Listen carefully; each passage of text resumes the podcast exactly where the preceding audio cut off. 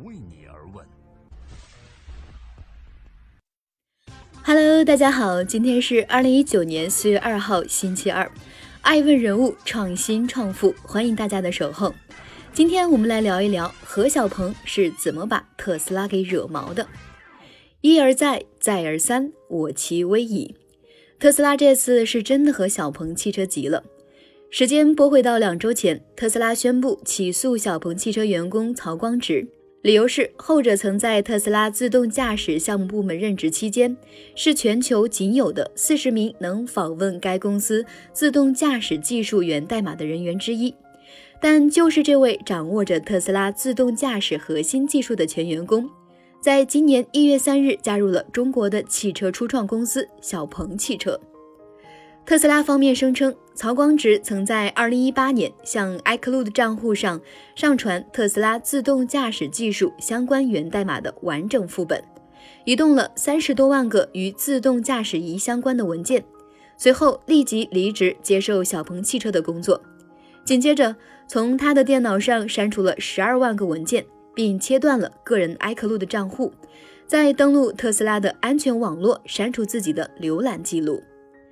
特斯拉在诉状中多次暗示曹光直的不端行为与去小鹏汽车的时间点有重合，并强调小鹏汽车已经有五名前特斯拉自动驾驶团队的员工。特斯拉律师在诉状中写道：“特斯拉认为曹和他的新雇主将继续不受限制地使用特斯拉核心技术，这是特斯拉五年多的工作成果和超过数亿美元的投资。”对此，小鹏汽车发布官方声明称。在曹光植入职前后，小鹏汽车都没有发现其存在特斯拉所声称的任何可能违规行为。目前，小鹏汽车已针对此事启动进一步调查。面对气密的质疑，小鹏汽车董事长何小鹏则更为强势。他在朋友圈直接回怼特斯拉：“人才的流动，包括中美高端人才的流动，在企业之间是正常行为。但是用这种方式来降低人才流动。”还不如思考如何提高企业的内部人才竞争力。欢迎继续聆听《守候爱问人物》，爱问人物创新创富，人才从挖硅谷开始沉淀。一年前，小鹏汽车创始人何小鹏对爱问讲述了他认为中国新能源汽车造车的三大优势：一、资本给力。我们在过去创办 UC 的时候，大概一共融资十个亿人民币。但今天，在中国的资本市场，在汽车领域想融到一到二百个亿人民币，完全是已经成为现实了。二，人才充沛，我相信中国的技术人才现在有非常多的好的沉淀，不管是在汽车上，不管是在互联网上，还是在基础的运营体系人才上。三，政策支持，第三个优势，我觉得非常重要，是中国的政府。中国的政策，我觉得对今天的新的智能汽车、对新的互联网汽车有非常大的推动，这一点是全球没有国家能够比的。第一点不用多说，无论是小鹏自己的超百万亿融资，还是未来在资本市场的急速奔跑，过去的一年都是新能源车赚足眼球的一年，政策支持也是一直都在的。尽管对新能源车的补贴政策在大幅退坡，但整体上还是维持着对这个行业的助推效果。唯有中国的技术人才优势，我们尚未看出端倪。今年一月，彭博社发布的一篇报道曾引发了不小的轰动。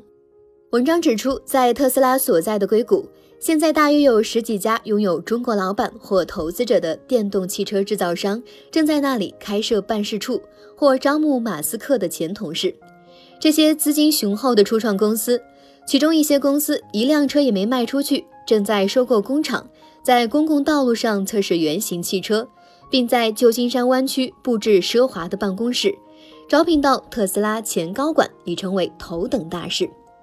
根据 LinkedIn 显示，未来有超过一百名员工拥有特斯拉工作经历。法拉第未来有超过七十名员工拥有特斯拉工作经历。腾讯投资的创业公司拜腾汽车挖来特斯拉前高管汤姆·维斯纳为全球供应链高级副总裁，生产和机械研发的两位负责人同样来自于特斯拉。小康股份旗下的 S.M. Motors 则请来特斯拉首任 CEO 马丁·艾伯哈德，作为公司战略顾问。小鹏汽车自然也是这个路线，研发副总裁是原特斯拉机器学习技术部的技术专家古俊立，自动驾驶业务副总裁是原高通自动驾驶负责人吴新宙。特斯拉是这个行业的先行者，是毋庸置疑的，人才的流动也是无可厚非。但必须要承认的是，国内新能源汽车的技术人才厚度远远不够，也难怪基石资本董事长张维说。中国这一批新兴的造车企业数量早就超过了一百家，而他们中的大部分都会度过一个关乎生死存亡的二零一九年。新能源汽车和智能驾驶是汽车领域无可争议的方向，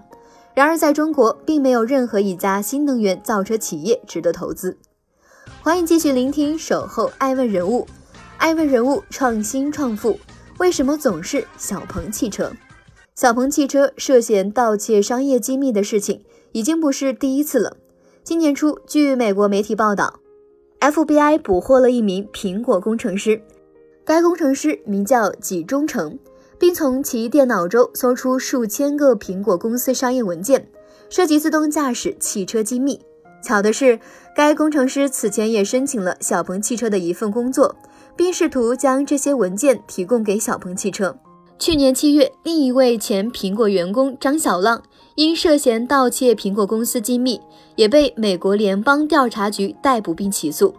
更巧的是，张小浪曾参与苹果智能汽车项目开发，离职后入职小鹏汽车。张小浪在飞离美国之前被 FBI 逮捕，并面临高达十年监禁以及二十五万美元的罚款。尽管针对两次偷盗行为，小鹏汽车均给予否认。但这还是恼怒的特斯拉，也就有了我们开篇提到的特斯拉在诉状中对于小鹏汽车的指责。互联网行业和汽车制造行业对知识产权的规范可能有些不同，小鹏汽车绝对不会去做窃密，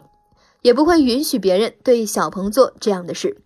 面对指责，何小鹏并不十分在意，我不会有任何畏惧和放弃，我们还会继续引入更多领域的高科技人才。全球智能汽车的竞争浪潮，最终是技能和产品的竞争。今年前两个月，小鹏汽车先后聘任了四名业内高管，包括前一汽大众品牌公关总监李鹏程、广汽丰田品质保证部及质量管理部部长关夏善次、广汽本田售后专家罗炳春、原东风标致销售部长刘培。一个月后，小鹏汽车宣布。前梅赛德斯奔驰设计师都央雾担任小鹏汽车外造型设计总监。其实论挖人，苹果为了造车下的功夫比小鹏汽车狠多了。同样是根据 LinkedIn 显示，苹果 SPJ 组内已经有一千二百名员工，其中有三百多人来自于特斯拉，一百七十多人来自于福特。苹果不仅曾一周内疯狂挖走至少十名苏黎世联邦理工学院的专业人才，更是直接把创业公司 Mission Motors 挖到破产。但即便是如此大肆的掠夺造车人才，苹果也未曾被爆出涉嫌窃取商业机密。面临的唯一一次起诉是四年前电池制造商 A 一二三 Systems LLC 对其发起的违反不竞争协议指控。A 幺二三称，苹果为了组建 Titan 项目组，挖走了他们五名重要员工。这些员工曾同一时间段内，在非常可疑的情况下离开了公司，但没过多久，双方就对此事达成和解。科普一下，盗窃商业秘密罪在美国是量刑极为严重的犯罪行为。根据经济间谍法规定，美国企业一旦怀疑他人侵害其商业机密，是有权向美国调查联邦局举报，动用国家资源的。FBI 则对商业间谍活动给美国带来的威胁极为重视，重要程度仅次于恐怖主义威胁。如果是更严重的商业间谍罪，即盗取机密为外国政府机构或代理人使用，个人将面临十五年监禁和五十万美金罚款，法人机构最高面临一千万美金的罚款。希望小鹏汽车员工的事件真的只是巧合，何小鹏也依然是那个踏实低调的实干家。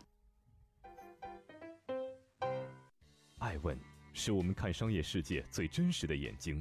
记录时代人物，传播创新精神，探索创富法则。